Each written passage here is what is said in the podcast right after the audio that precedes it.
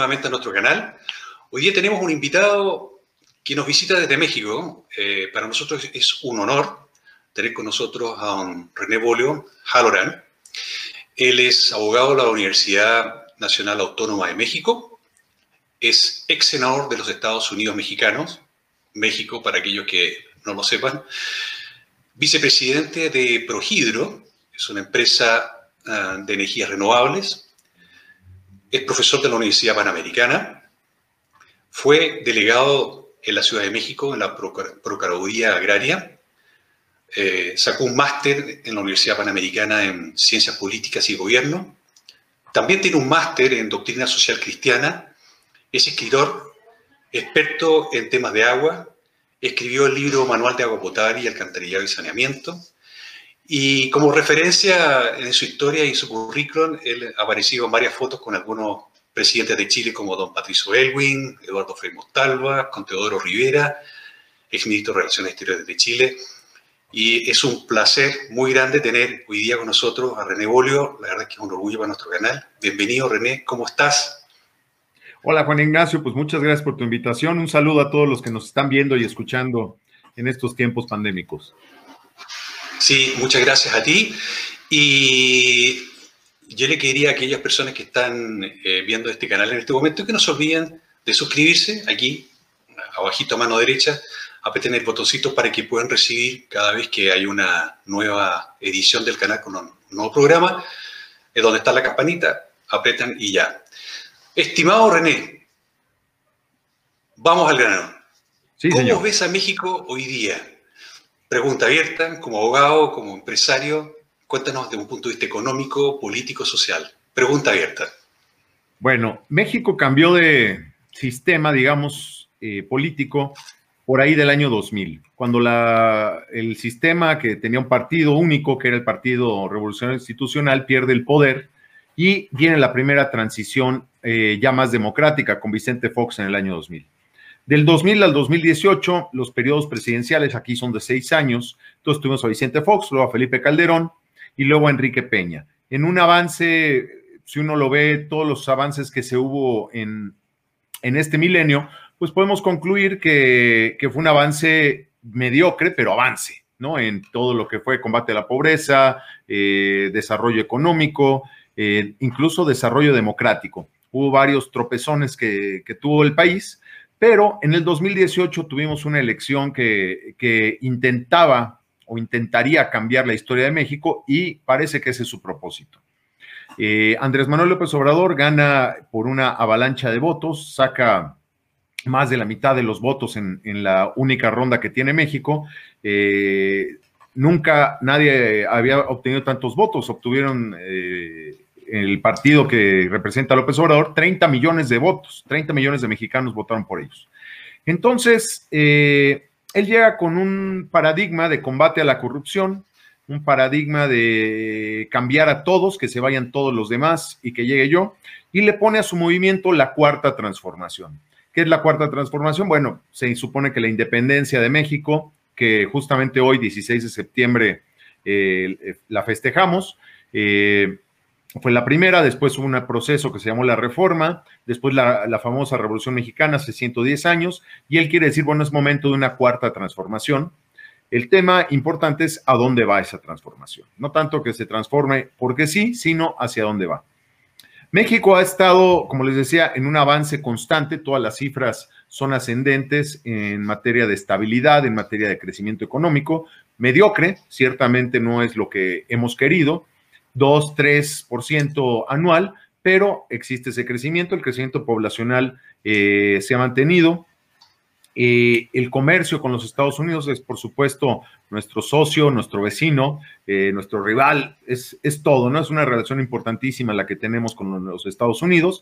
Y, y, el Tratado de Libre Comercio que se firmó en 1994 se acaba de renovar apenas este año, se renegoció varias cosas y bueno, pues es nuestro principal socio comercial y del cual no solo recibimos los productos del comercio que tenemos, sino también recibimos eh, en materia económica cantidades impresionantes, recibimos cerca de 30 mil millones de dólares anuales de nuestros paisanos que viven en los Estados Unidos y los envían a México en calidad de remesas. Esto hasta el día de hoy. Los cambios que vienen inminentes aquí en, en México, bueno, pues esta transformación pasa por una visión eh, inspirada en el socialismo latinoamericano y eh, hablando de economía, pues eh, tiene una visión de recortar todos los proyectos importantes de infraestructura. Tiene dos o tres proyectos bastante raros, ¿no? Una refinería, ahora que, no hay ganancia, un tren turístico cuando ya nadie usa tren, donde está invirtiendo el gran capital de México, está subiendo los impuestos, está haciendo una persecución tributaria en materia económica y tenemos eh, un grave problema porque todo el dinero ya lo subió a rango constitucional en la Constitución de México, en el cual las, eh, los donativos, los regalos que le da a la población, es decir, alrededor de 150 dólares, 100, 150 dólares mensuales a becas, a viejitos, a, estudiantes, eh, pues ocupa gran cantidad del dinero y no sabemos si vaya a alcanzar, está regalando el dinero a gente que, bueno, lo recibe, lo usa, por supuesto, pero eh, el ciclo económico está eh, quebrado. Cuéntame, este, el otro día leyendo las noticias de, México aparecía que AMLO, presidente de México, está hablando de una nueva constitución. Es un tema interesante porque su proyecto inicial, como les decía, inspirado por el Foro de Sao Paulo, el Grupo de Puebla, pues su proyecto era cambiar la constitución y normalmente el punto más importante de estas eh, reformas constitucionales que se han hecho en, nuestros países vecinos eh, es para permitir la reelección y para hacer una serie, de ajustes. Sin embargo, López Obrador no se esperaba encontrarse con eh, la mayoría que le dio eh, la, avalancha de votos que tuvo. Entonces tiene la mayoría para cambiar la constitución mexicana. La constitución mexicana, eh, en teoría, fue hecha en 1917. Pero, ¿y por qué digo en teoría? Porque la han reformado tantas veces que difícilmente se reconoce a la misma constitución. Esta constitución ha cambiado cerca de mil veces ya. Entonces, pues no es la misma constitución. Los cambios constitucionales requieren ciertos controles, ¿no? Dos tercios de la Cámara de Diputados, dos tercios de la Cámara de Senadores y la, más de la mitad de las legislaturas estatales. Aquí es una federación, tenemos 32 estados se requieren 17 legislaturas estatales que lo aprueben. Entonces, López Obrador no ha necesitado hacer una nueva constitución porque cada vez que quiere hacer alguna reforma constitucional, la hace. Y ya. Entonces, lo que está haciendo es cambiando los, ajustando los artículos conforme a sus necesidades y eh, esa visión de convocar a una gran eh, reforma constitucional no ha tenido la necesidad. ¿Por qué? Porque los tiempos de hacer un, eh, un proceso de constitucionalista nunca son rápidos. Eh, y, él pensó que lo iba a necesitar, pero los votos que se le dieron en el 2018, que acompañaron a los legisladores federales, pues le da la suficiente cantidad de votos para hacer lo que quiera con las reformas constitucionales y se ahorra muchos, muchos plazos. Quizá la quiera hacer en algún momento, pero hoy tiene la posibilidad de hacerlo sin convocar a un proceso de reforma constitucional eh, total. Lo está haciendo por partes. Mm. Bueno, yo no sé si tú sabes que en Chile se está, hay una votación, hay un plebiscito que se va a hacer ahora en octubre eh, sobre una nueva constitución. Bueno, la idea no es eh, analizar qué es lo que va a ir en esa nueva constitución, porque pareciera que nadie sabe. Eh, ¿Tú cómo lo ves como abogado y, con tu experiencia internacional? ¿Qué costos políticos, imagen, esto sirve a los países realmente están cambiando constituciones? Bueno, es importante saber, eh, y en el tema de Chile todavía más, la causa. ¿Por qué, ¿Por qué cambiar una constitución? Yo el argumento más socorrido que he escuchado es un argumento muy superficial que dice que se hizo en la época de Pinochet. Mm. Eh, yo no sé eh, si esa, esa constitución que ha funcionado tan bien y los resultados están a la vista de todo el mundo, en todos los tiempos de democracia, del 90 para acá, 30 años que ha funcionado esa constitución, que se ha reformado también muchas veces, yo no sé si exista la causa importante para reformarlo. A mí me parece que el origen eh, es muy peligroso. El origen de esto que lleva al movimiento de reforma constitucionalista en Chile es muy peligroso porque surge de una demanda eh, violenta, surge de, una protesta social eh, inesperada, surge de lugares donde no se esperaba. La, Chile este, es, es, un modelo de desarrollo, ¿no? Cómo ha sacado al país, a los pobladores, que es lo más importante, adelante, y cómo de repente por supuesto, las inequidades que siempre van a existir, los que todavía no llegan a esos niveles, y cómo eh, la inspiración que han tenido de Venezuela, de Cuba, de todos estos eh, personajes que se mueven en el medio latinoamericano, a mí me preocupa el por qué se quiere, más que el cambio en sí en Chile, me preocupa el por qué se quiere cambiar la constitución chilena, porque evidentemente funciona ha funcionado en democracia, se ha reformado en democracia, eh, ha logrado unas metas importantes eh, para el país. ¿Por qué cambiar la constitución? A mí me parece, esa es la pregunta más importante. Ahora, eh, ante una incertidumbre hacia dónde cambiarla, de dónde va a salir la, constitución, quién va a proponer, cuáles son los puntos en los cuales habría que modificar la constitución y cuáles son los que se quedarían fijos, ¿no? Eh, a mí me parece que, no está claro y que esa incertidumbre debe ser bastante peligrosa porque eh, en un voto emocional podría la gente votar por la causa de cambiar la constitución y que acaben con una constitución eh, redactada por oportunistas, redactada por, este, por mayorías no simples y que provoquen más conflictos de los que está llamando a solucionar. A mí me parece un mal momento. Me parece que el momento de Chile no es reformar su constitución, sino seguir adelante con, el gran avance que ha tenido socioeconómico, que es ejemplo para el mundo. ¿no? Entonces, si algo está bien, ¿para qué cambiarlo?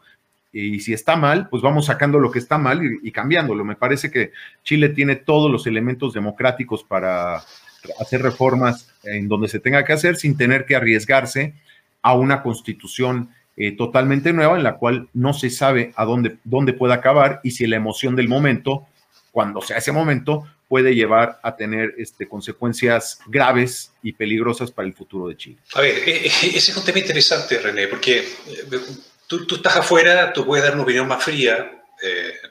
tú tienes una experiencia como abogado y tienes muchísimos años como senador también. Desde un punto de vista inversionista, de un punto, tú hablaste de las crisis, de lo, peligroso. Eh, ¿Qué es lo que has visto tú como experiencias parecidas previas en América Latina con respecto a este, este tema, por favor? Bueno, cada vez que se inicia con un proceso de nueva constitución, normalmente es porque se cambia de una época política a otra, digamos, de una dictadura a una democracia. Eh, lo vimos eh, en los ochentas, ¿no? Varios países que fueron eh, saliendo de dictaduras, de, sobre todo de derecha, que pudieron hacer una nueva constitución.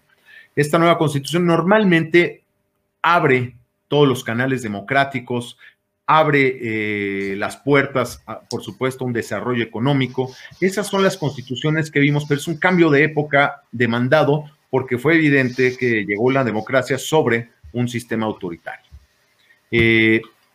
Los casos, por ejemplo, que vimos, ahora vimos una supuesta reforma constitucional en Cuba, ¿no? Donde pues siguió siendo comunista, donde cambiaron lo que quisieron, donde un proceso pseudo democrático, eh, que se hizo ajustar las cosas para el bien del gobierno. Otros países que lo han hecho, eh, por ejemplo, eh, Venezuela. Venezuela, Chávez diseñó un cambio de época total, lo vimos, estuvo muy claro, este, y está muy claro los resultados. La constitución venezolana fue un cambio que, que promovió el propio Chávez, pero contó con el consenso y la aprobación de la gran mayoría de los partidos políticos y de la población. Es una constitución muy consensada, ¿no? Eh, el problema es que no la han cumplido, el problema es que, que, que, como pasa, no es que la constitución venezolana sea mala, es que los que están al frente lo son. ¿Cómo se hizo? Pues primero fue una convocatoria y fue consensada, es decir, todos estuvieron de acuerdo en hacer una nueva constitución y todas las reformas fuertes y todo lo, lo que se hizo estuvo validado por prácticamente todos los partidos políticos y hoy mismo todavía los partidos políticos venezolanos dicen la constitución está bien, el problema son los gobernantes. hemos tenido casos este, en los cuales se, eh, son gatopardianas, es decir, cambia toda la constitución para que todo siga igual. Eh, algunos temas eh, que se meten de repente en la, en la, Constitución y que empiezan a colarse son de, un tema que, eh, por ejemplo, morales, ¿no? Temas morales. hay una presión muy fuerte para meter a nivel constitucional temas de controversia de, alta, de, alto, de alto contraste, por ejemplo, el tema de los homosexuales o el tema grave de la vida humana, ¿no? De dónde empieza y dónde termina la vida humana. ¿No? Si es con la concepción y la muerte natural, o si se admite la eutanasia, el aborto, el, infanticidio y todo esto, y, todo lo que es sexual, ¿no? Si la pedofilia sí, pedofilia no, matrimonio sexual sí o no, este, cuántos géneros existen, todo esto, este, es lo que hay una presión para esos cambios de orden moral. Eh, y en los cambios económicos, sobre todo, eh, normalmente se intenta eh, en estos cambios y en estos momentos las presiones constitucionales que hay en el mundo son a un, eh, movimiento pendular contrario a lo que pasó en los noventas, que era una apertura, ¿no? El consenso de Washington, una serie de, cuestiones en libre comercio, le llaman neoliberalismo, hay diversas maneras de, de, verlo, pero era una apertura económica, se crea la Organización Mundial del Comercio, una serie de cosas y hoy viene al revés, viene con un eh, proteccionismo, el, dejar de ser globales para ser más nacionales, esto es en todos los países, ¿no? Desde los Estados Unidos, Inglaterra, lo vemos en muchos lugares, y será una de las tendencias también a cerrar. Lo importante de esto es señalar el éxito que tuvo la apertura comercial en los países que se abrieron, ¿no? Desde el sureste asiático, el propio Chile, qué le pasó al propio México cuando, cuando se abrió comercialmente y qué pasa cuando se cierra. ¿No? Entonces, eh, eh, son los aspectos que van a estar en debate en una constitución. Y después el tema de eh, los intereses sociales, ¿no? Hasta dónde el Estado debe ser subsidiario, hasta dónde debe ser solidario, cuánto dinero se debe gastar y de, de dónde va a salir ese dinero. Normalmente la presión que se tiene en estos momentos de la izquierda normal es para que haya más impuestos para que se pueda repartir más dinero. Esa es una de las constantes que vamos a estar viendo en todos los impulsos en reformas fiscales y económicas, un proteccionismo y una alza de impuestos para poder regalar más dinero. Claro. Y tú mencionaste el tema económico en varias partes en, tu, en tu respuesta. ¿Cómo ves tú México? Porque yo veo que México, y como la mayoría de los países sudamericanos, van a sufrir mucho o están sufriendo mucho por el COVID, y México junto con Argentina van a ser los países que más van a decrecer este año. ¿Es México un país atractivo para invertir? ¿Cómo lo ves? ¿Qué oportunidades habría, por ejemplo, para que cualquier, persona que no esté en México en este momento que vea oportunidades para ir a armar un negocio? Bueno, eh, lamentablemente yo no veo eh, mucho futuro en la inversión. De hecho, no soy el único. Eh, la inversión, a partir de que llega López Obrador, la inversión extranjera directa ha caído a niveles extraordinarios. La que se mantiene es por las inversiones que ya tenían aquí. México fue un país muy atractivo para invertir. Eh, tan es así que llegaron miles de millones de dólares de todo el mundo a, a producir aquí en México, pero hoy esas condiciones están cambiando. Hay ciertas condiciones, sobre todo legales, que hacen sospechar, por ejemplo, una planta de cerveza que se iba a construir en el norte del país, en Mexicali, una inversión cerca de los 2 mil millones de dólares, se detuvo porque el presidente convocó a una consulta pública para ver si se hacía o no la cervecera. Por alguna cuestión, no participó casi nadie, pero los que participaron, por 20 mil votos, sacaron en contra una inversión de 2.200 eh, millones de dólares en una consulta sin bases legales, sin fundamento alguno.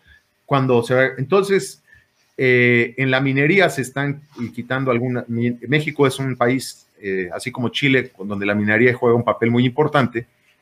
la minería, las concesiones mineras se están poniendo en juego, todas las autorizaciones ambientales se están poniendo en juego para quien quiera eh, reabrir este, minas. Entonces, hay una serie de cuestiones que en el discurso político, ¿no? Se ataca, por ejemplo, a las mineras porque sacan los recursos del país y se los llevan al extranjero, ¿no? Por ejemplo, ese discurso permea la administración pública y hace todo más difícil. Eh, en el tema ecológico, por ejemplo, eh, para los que buscan tener productos ecológicos, pues México está relajando todas las normas ecológicas. Entonces, eh, la visión que se tiene hoy al inversionista es de, prácticamente de un buitre que viene aquí a México a hacer su dinero y se lo lleva. Y ese es el discurso que tiene el presidente y su equipo. Entonces, eh, y las acciones que se derivan de este discurso, tanto legales como políticas como administrativas, normalmente están yendo en contra de las inversiones, tanto de la extranjera, que ya separaron todos los proyectos, Pemex, que es la industria importante de México, petróleos mexicanos, eh, las, sus inversiones están en un grado de inversión ridículamente malo, ¿no? Este, para asustar a cualquiera. Y, este, y la, la producción que hoy tenemos es bastante alta para el intercambio comercial con los Estados Unidos. Esa está amarrada, pero ya no está viniendo más. Hubo oportunidades espectaculares, como esta decía de la, de la cervecera Constellation Brands, o Tesla, que estuvo a punto de venir a México, pero cuando vio toda esta situación, decidió irse a otro lugar. Entonces, tenemos, eh, lamentablemente creo que eh, hoy no es un buen momento para confiar en el futuro cercano para la inversión en México. Me parece que los riesgos son altos y los riesgos sociales, los riesgos eh, ambientales, los riesgos legales y, pero más importante, los políticos están presentes, están eh, a la vista de todos. No es muy atractivo el arriesgar ahora dinero en México. ¿Tú, tú, podrías decir que México da certezas jurídicas a la inversión? Daba, como decía este ejemplo de la cervecera, donde cumplieron con todos los requisitos eh, ambientales, técnicos, el agua, los empleos, este, todo, todo, cumplieron con todo. Y con, una, con un desplante populista se acabó la inversión, ¿no? Entonces, no, no es muy confiable porque este, políticamente se puede atacar cualquier inversión sin ningún empacho. René, desde un punto de vista tuyo, tú, tú, también eres vicepresidente de una empresa que trabaja con temas de energías renovables. Em, ¿Qué oportunidades ves tú eh, de negocios entre Chile y México? Em, ¿Ese es un tema atractivo, por ejemplo, las energías renovables? ¿U otros que tú ves que puede ser atractivo para que chilenos vayan a México e inviertan? Yo creo que somos economías muy complementarias. Eh, yo creo que sobre todo en, la Alianza del Pacífico y todo ha demostrado el liderazgo chileno en muchas eh, cuestiones. A mí me parece que sobre todo la economía de servicios en Chile, la banca, este, las del retiro, las administradores del retiro, no sé cómo se llaman allá en Chile, este, hay, una experiencia muy larga con eh, que puede, todos los servicios que, que, da Chile. En materia económica, pues el intercambio comercial ya es bastante interesante se puede profundizar. Eh, hay productos eh, y el cambio de temporadas, el cambio de cosechas en productos agrícolas, eh, en productos marítimos, ¿no? Chile tiene ciertos productos que aquí no hay, aquí tenemos otros. Yo creo que son economías muy complementarias y que, y que hoy ya, hay un intercambio fuerte, pero podría aumentarse de manera este, sencilla. Tenemos hoy un tratado de libre comercio en el cual pues prácticamente no hay aranceles entonces yo creo que hay buenas oportunidades en el comercio entre Chile y México y se están aprovechando y creo que se pueden seguir aprovechando. Vamos a esperar que los proteccionismos de, ambos países no empiecen a, cerrar las puertas a diversos productos. Pero yo creo que, que, siempre se puede ir a la alza, eh, dadas las características de ambas economías. Hemos tenido pocos invitados de, tu estatura y con, una visión... Eh, tan particular, porque tú estás en dos mundos, has sido senador de la República, has estado en el mundo político, en el mundo empresarial, pero también estás en un tremendo país.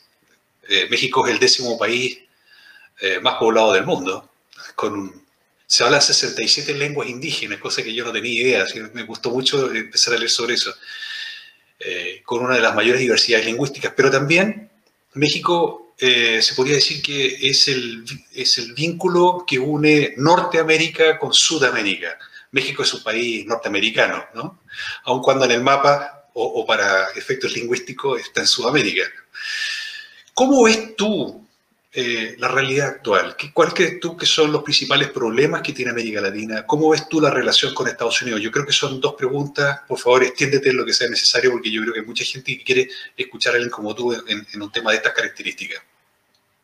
Bueno, yo creo que eh, América Latina ha experimentado un decrecimiento muy fuerte en su eh, incidencia en lo que pasa en el mundo. es afortunadamente los conflictos graves se pueden circunscribir a tres países, ¿no? Cuba, Venezuela y Nicaragua, eh, en materia político-social. Pero en materia económica eh, no somos tan relevantes debido al gran crecimiento que ha tenido provocado por China, sobre todo Asia, África, entonces, creo que estamos perdiendo relevancia. Yo creo que una parte importante que tenemos que reflexionar en Latinoamérica es cómo volver a ser relevantes en el mundo, y no solo por la producción de materia primas, sino eh, avanzar un poco más ¿no? en la manufactura, avanzar un poco más en la tecnología, en la transferencia tecnológica. Y lo más importante que debemos eh, focalizar es cómo hacemos que la brecha, la desigualdad, y estas economías tan, que tenemos en nuestros países tan diferentes entre los que tienen y los que no tienen, se puedan ir equilibrando. Porque eh, si bien es importante que el país tenga números macroeconómicos eh, importantes, no se puede repartir el dinero que no se tiene. También es importante ver que todas las personas tengan acceso a servicios dignos, educación, salud, alimentación.